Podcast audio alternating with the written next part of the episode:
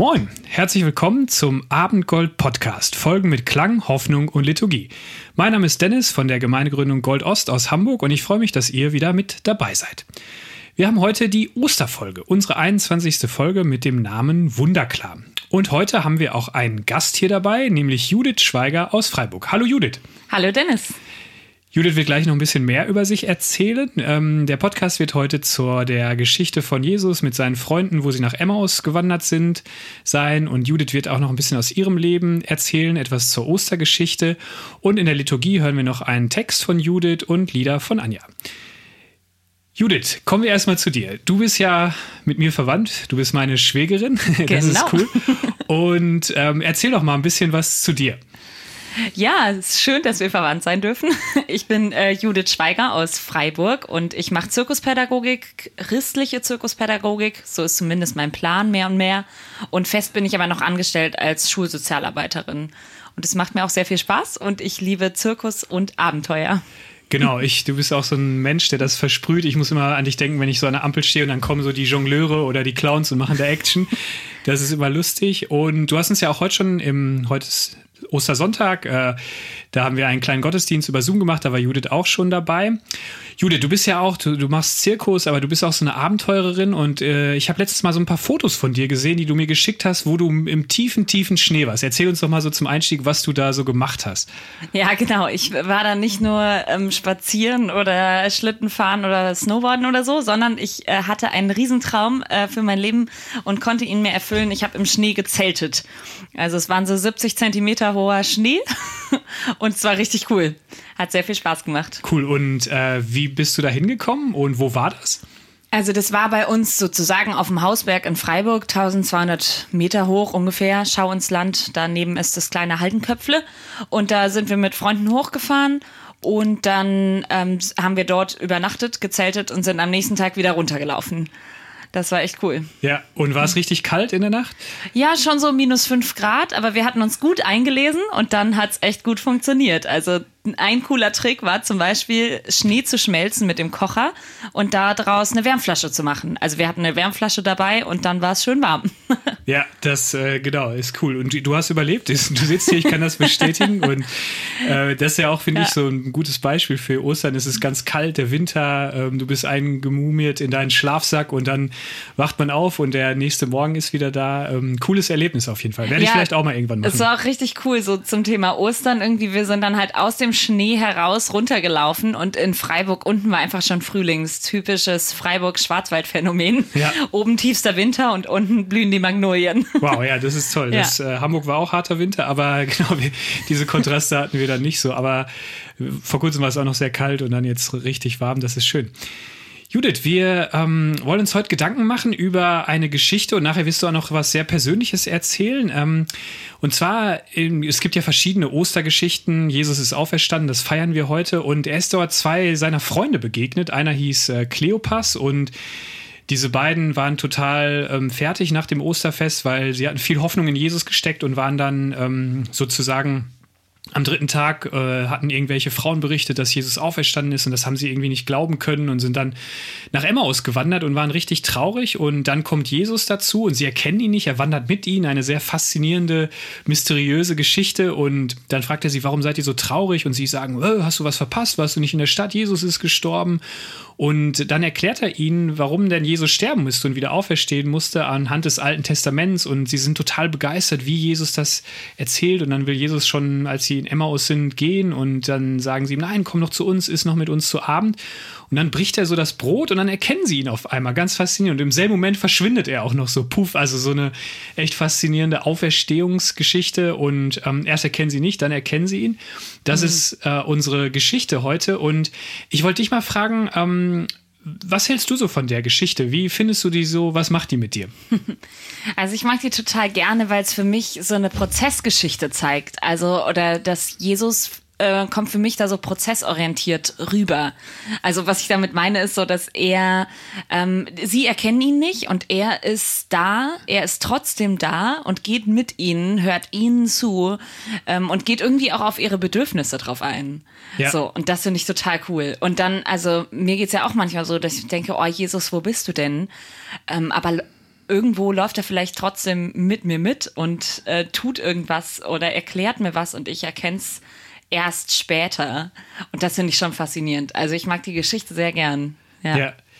Ich finde es so fast so faszinierend, dass sie ähm, äh, Jesus ja kannten, echt gut kannten, aber dass das immer wieder auch in den anderen Geschichten passiert. So er, erst ähm, erkennen sie nicht und dann erkennen sie ihn doch und er verschwindet dann auch, aber dann erst ist er ein ganz normaler Mensch, der mit ihnen geht und isst mhm. und wandert und spricht und dann verschwindet er auf einmal. Also so dieses, auf der einen Seite ist er schon auferstanden, ist er auch irgendwie wieder Gott und auf der anderen Seite aber immer noch Mensch. Ja. Das finde ich so faszinierend irgendwie an dieser Geschichte. Bei den Frauen am Grab war es ja auch so, dass sie ihn auch erstmal nicht erkannt haben, so, ne? Also so genau, dieses ja. Mysteriöse an dem auferstandenen Jesus da irgendwo oder auch was Geheimnisvolles, ne? Und das ist für mich auch im Glauben so voll. Ja. Ja.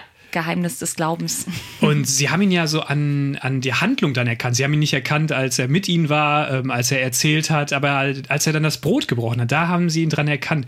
Geht dir das auch manchmal, dass du so ähm, Menschen erkennst von weitem an ihrem Gang oder an ihrem Aussehen oder an ihrer Mimik? Passiert dir das auch manchmal? Mir selbst geht das, glaube ich, gar nicht so viel so, ja. aber mir wird es viel nachgesagt. Also mich ja. erkennen viele Leute an meiner Mimik oder am Lachen oder ja. irgendwie so.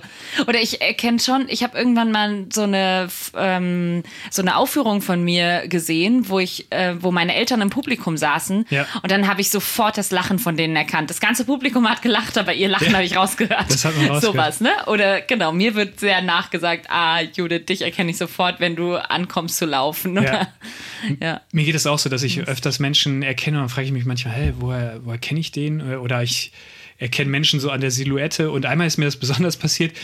Da ähm, bin ich mit meiner Familie in Urlaub in die Berge gefahren und die kam mit dem Zug. Ich war schon da, ich bin mit dem Auto gefahren und dann war ich in so einem äh, Ort in Bayern und habe da auf den Zug gewartet, dass die kommen und bin dann noch in so einem Biergarten was essen gegangen. Und auf einmal, ich saß da fast alleine, da war nur ein Gast und auf einmal höre ich so eine Stimme und guck so, sehe so eine schemenhafte Gestalt und dachte mir, den kenne ich doch das ist doch der Michael, mit dem ich Zivildienst gemacht hatte. Und den hatte ich irgendwie 15 oder 20 Jahre nicht gesehen. Wow. Und dann in dem cool. Moment, und ich brauchte nur so eine Millisekunde, um ihn zu erkennen. Und dann haben wir geredet und er war da auch auf einer Feier eingeladen in dem Ort und ich war nur eine Stunde da. Das war wirklich ein Zufall, aber weil ich ihn schon mal mit ihm gelebt hatte, hat das echt gut gepasst. Und ich glaube, so war das auch ein bisschen für die, dass sie auf einmal so, es fiel wie Schuppen von den Augen steht da ja, so. das ja. steht da so cool drin. Ne? Also das ist plötzlich so, äh, warum habe ich den nicht vorher erkannt? Und so geht es mir manchmal auch im Leben so, ah, ich hätte Jesus eigentlich schon schon vorher auch erkennen können. So. Aber es ist auch irgendwie cool, ja. Ja, genau, das ist so, manchmal sehen ja. wir was, manchmal äh, sehen wir was nicht. Und ja, das ist ja auch ähm, äh, so eine spannende Geschichte, wo auch ganz menschlich von viel Enttäuschung die Rede ist. Also sie, Jesus fragt sie, was ist los mit euch? Und sie sagen, ja, unsere ganze Hoffnung, unsere ganzen Wünsche sind kaputt gegangen, weil wir eigentlich gehofft haben, dass Jesus uns erlöst, dass er alles gut machen wird, dass er hier ein Königreich aufbaut und dann ist er gestorben. Und das ist jetzt schon drei Tage her. Und dann auf einmal am Ende der Geschichte sind sie total hoffnungsvoll, erzählen so, wie unser Herz gebrannt hat. Mhm. Und ähm, du hast ja auch mal vor einiger Zeit auch so eine Geschichte erlebt, wo dein Papa gestorben ist, mhm. wo auch so ich habe ihn einmal kennengelernt, ein sehr fröhlicher, sympathischer, hoffnungsvoller Mensch, so, ja. der eine große Ausstrahlung hatte und dann stirbt er so auf einmal. Und ähm, magst du uns ein bisschen darüber erzählen, wie das ja, so war? Genau, also es war tatsächlich so, dass ich ähm, mir früher schon immer wieder mal Gedanken darüber gemacht habe, hm, was ist, wenn mein Papa mal stirbt? Also er war auch schon lange krank, sein Tod war dann trotzdem relativ plötzlich. Mhm. Und früher habe ich dann gedacht, oh, mein Papa ist so ein Glaubensvorbild für mich. Also der war Pfarrer in der evangelischen Landeskirche und hat da echt viele Menschen auch geprägt und mich persönlich natürlich auch sehr geprägt im Glauben. Und dann habe ich gedacht, oh, wahrscheinlich wird mein Glaube irgendwie auf eine Art erschüttert werden. So. Mhm. Und ähm, letztendlich ist durch den Tod mein Glaube nicht so erschüttert worden, eher so viele andere Sachen oder ich bin echt tief in Trauer reingefallen, hab, mhm. wurde einfach sehr mit Trauer konfrontiert und habe gemerkt, wow, das ist echt krass so und ich muss es echt verarbeiten und dem Raum geben. Aber das Zweite, was echt besonders für mich war, war, dass wir dabei waren, als er gestorben ist und ich da echt diese Auferstehung ganz neu ver äh, verstanden habe und irgendwie ja, echt, äh, mir auch ein bisschen wie von Schuppen von den Augen fiel, so ein bisschen zu erkennen, ey, da gibt's echt, da passiert was, so, da gibt's echt mehr. Und das war für mich ähm, äh, in meinem Glauben eher immer wieder so ein Zweifelpunkt. Kann ich gut an die Auferstehung glauben? Irgendwie kann ich es mir nicht vorstellen. So. Ja. Und wie kam ja. das dann, dass gerade so in dem Moment, wo er gestorben ist, dass da auch so, ein, so, eine Hoffnung kam? Du hast ja auch erzählt, du warst auch natürlich total erschüttert, weil es sehr schlimm natürlich ist, wenn ein lieber Mensch verstirbt. Aber wie, wie kam das, dass du da dann auf einmal diese Auferstehung besser begreifen oder verstehen konntest? Ja, das ist ja auch so was Mysteriöses, ne? Also, oder sowas zwischen Himmel und Erde. Ich hatte echt das Gefühl, wie sich so Seele und Körper voneinander trennt. Und mhm. hinterher war es einfach nur noch der Körper von meinem Papa so. Aber die Seele war woanders. Die war echt äh, einfach lebendig. so. Also ich habe es einfach gespürt oder irgendwie wahrgenommen auf eine bestimmte Art und Weise. Und für mich war das dann auch so ein Zeichen, wir haben mit meiner Nichte, die war da drei Jahre alt und wir haben dann hinterher Seifenblasen ähm, steigen lassen und so auch, es hat mir irgendwie so eine Hoffnung gegeben, so diese Seifenblasen in den Himmel, wie so die Seele in den Himmel fliegt, so ein bisschen als Bild haben wir das für uns genommen. Ja. Und vor allem dieser Moment, dass es einfach schön war. Also ich war froh, dass er dann schon gestorben ist, weil er die äh, letzten zwei, drei Tage einfach echt leiden musste, im Koma lag und es war dann nicht so einfach und dann geht es ja manchmal auch noch viel länger so und ich glaube, das alles zusammen. Wir konnten einfach gut Abschied nehmen, was auch sehr besonders ist. Es war vor Corona. Ja. Ja.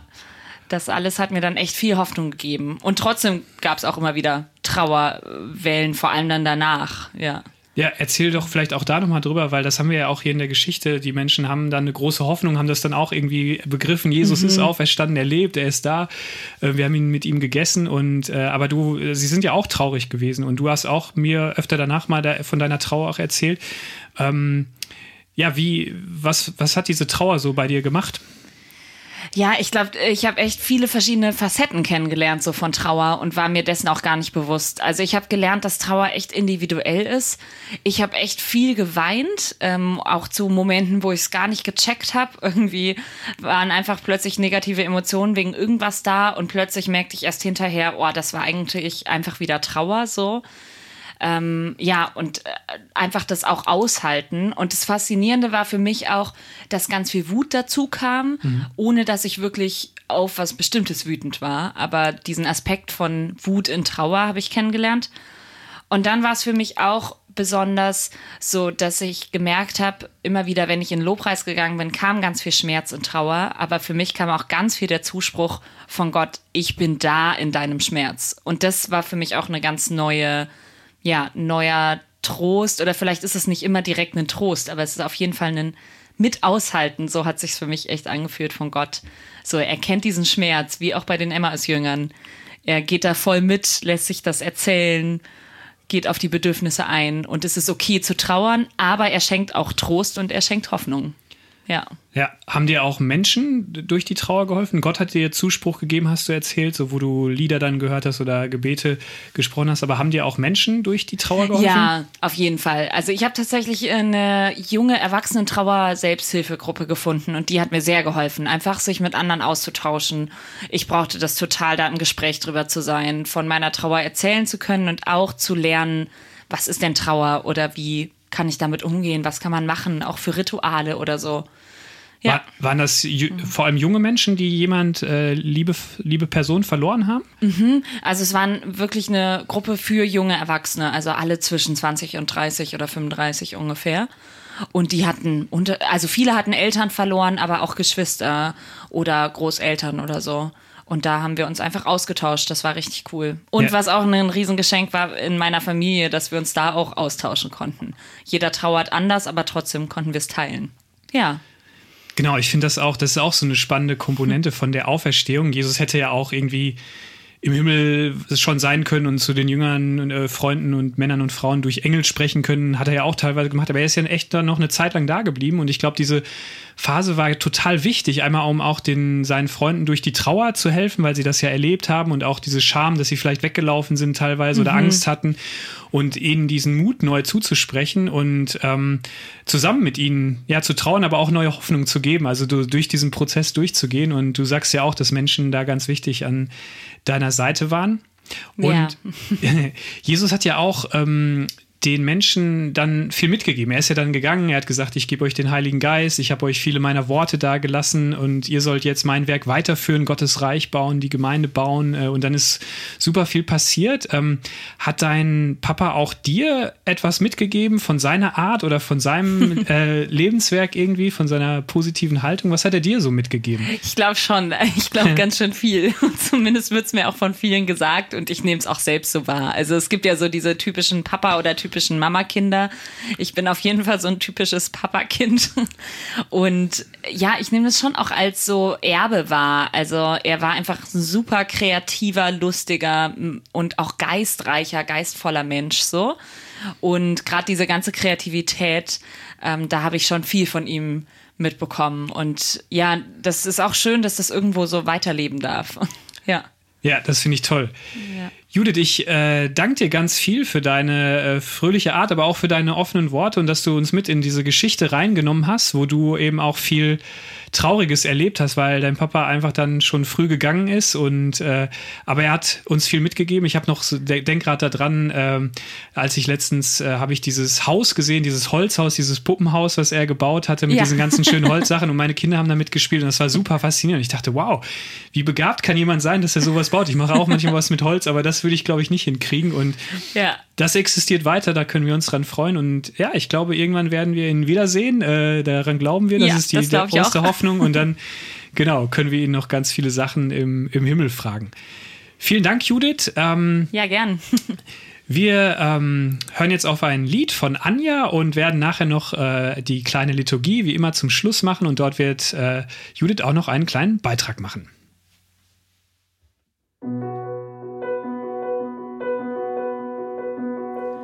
Wir danken dir, Herr Jesu Christ dass du vom Tod erstanden bist und hast dem Tod zerstört sein Macht und uns zum Leben wiederbracht. Halleluja. Wir bitten dich durch deine Gnade, nimm von uns unsere Missetat und hilf uns durch die Güte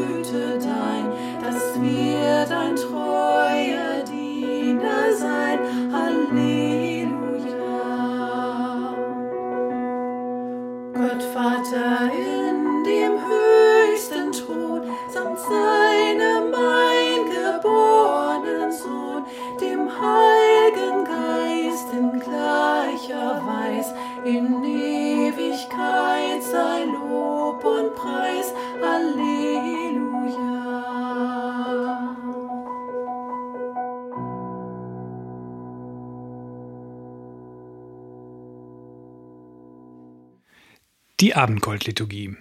Eine kleine Pause im Alltag. Ich zünde eine Kerze an.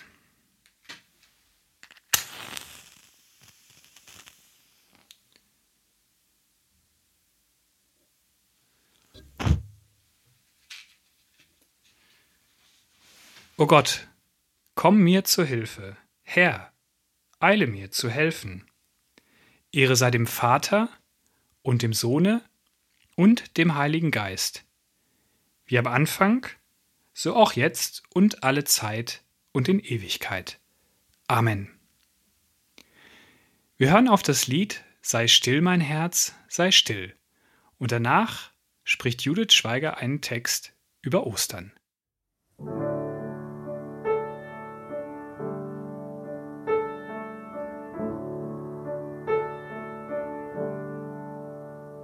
Sei still, mein Herz, sei still. Und vertrau auf deinen Gott, der deine Wunden kennt, sie verbindet und heilt. Monster zähmt und sie für immer vertreibt, der für dich tausend Tode stirbt und auch den letzten besiegt. Und wenn dich der Mut verlässt, hört er dein leises Gebet. Sei still, mein Herz, sei still und vertrau auf deinen Gott. Sei still,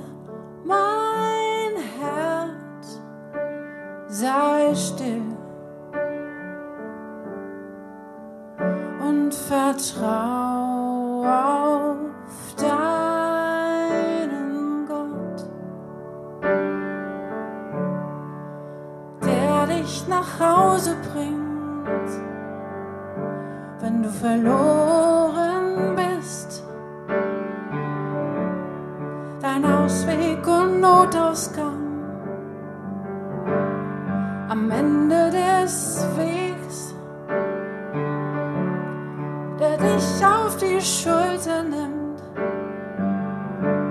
wenn es nicht weitergeht und wenn dich die Kraft verlässt, auf dem letzten Stück trägt.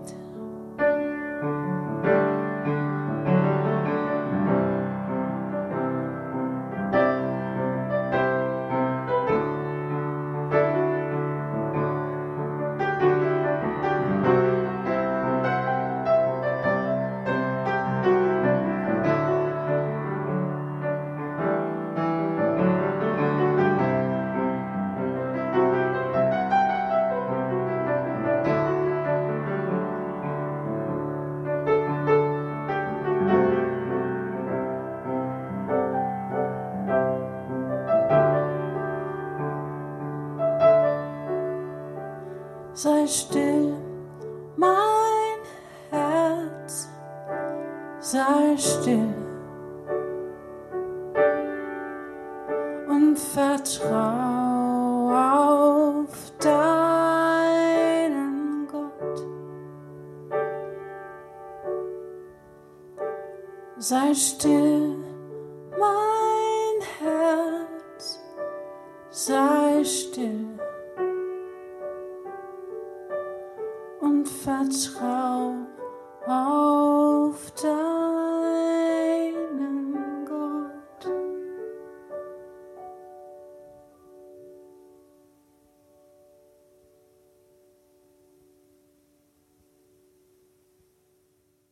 Sterben, Tod, Trauer.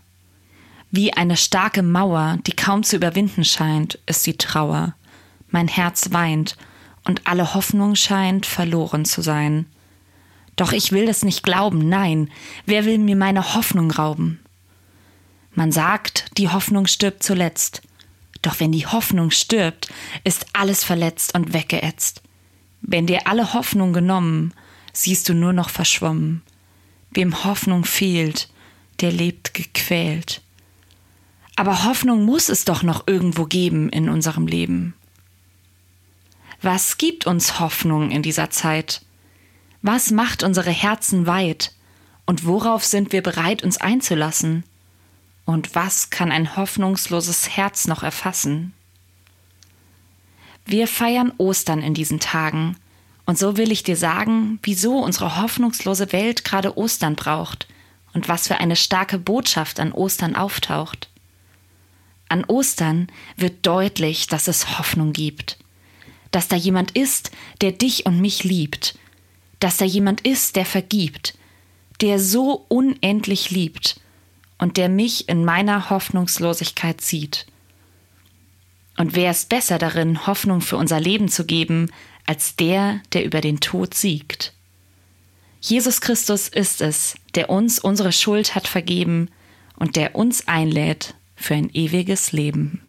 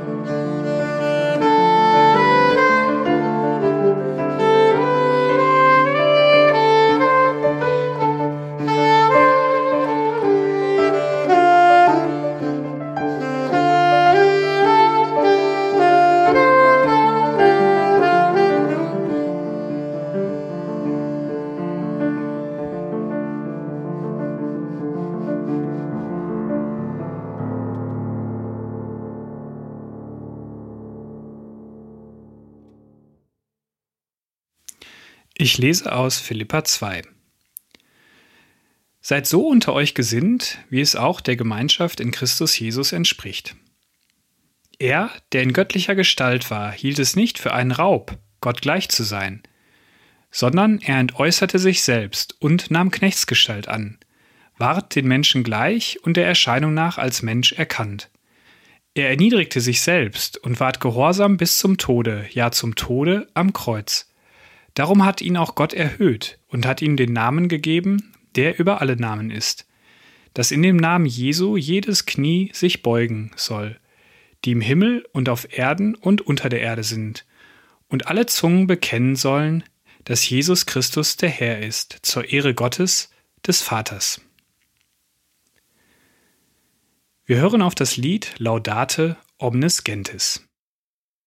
Laudate Anfang Gentes, laudate Domino.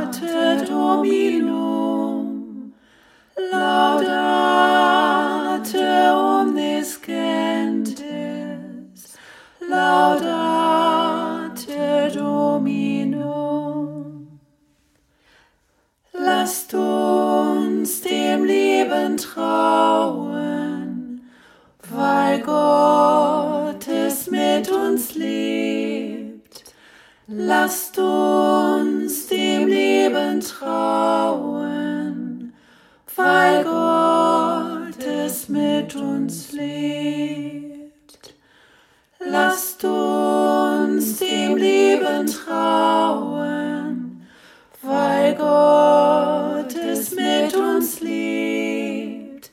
Lasst uns dem Leben trauen, weil Gott es mit uns lebt. Ich spreche uns den Segen Gottes zu. Freuet euch in dem Herrn alle Wege. Und abermals sage ich, freuet euch. Eure Güte lasst kund sein allen Menschen. Der Herr ist nahe. Sorgt euch um nichts, sondern in allen Dingen lasst eure Bitten in Gebet und Flehen und Danksagung vor Gott kund werden. Und der Friede Gottes, der höher ist als alle Vernunft, bewahre eure Herzen und Sinne in Christus Jesus. Amen. Das war die 21. Folge des Abendgold Podcasts. Schön, dass ihr wieder mit dabei wart. Du kannst diesen Podcast gerne abonnieren, du kannst ihn auch weiterempfehlen oder mit Gold Ost in Verbindung bleiben über unsere Homepage. Dort kann man unseren Newsletter abonnieren www.goldost.de. Man kann es auch auf Instagram oder Facebook folgen. Dort kriegt man auch immer alle neuen Infos, wann zum Beispiel eine neue Folge erscheint. Ich möchte mich noch bei Anja bedanken und auch bei Tobi, die mitgemacht haben und natürlich bei Judith, ähm, die uns mit dem Interview und mit ihrem Text beglückt hat. Wenn ihr mehr über Judith Schweiger wissen wollt, dann könnt ihr mal ihren YouTube-Channel checken, müsst dort einfach mal Judith Schweiger suchen oder auf ihrer Homepage www.judithschweiger.de. Dort könnt ihr sie buchen oder ihre Videos oder ihre Texte sehen. Bis dahin bleibt mir nur noch zu sagen, habt einen guten April. Ähm, vielleicht sieht man sich mal bei Zoom oder anderswo oder in echt. Und im Mai wird es eine neue Folge des Abendgold Podcasts geben. Macht's gut. Ciao, tschüss.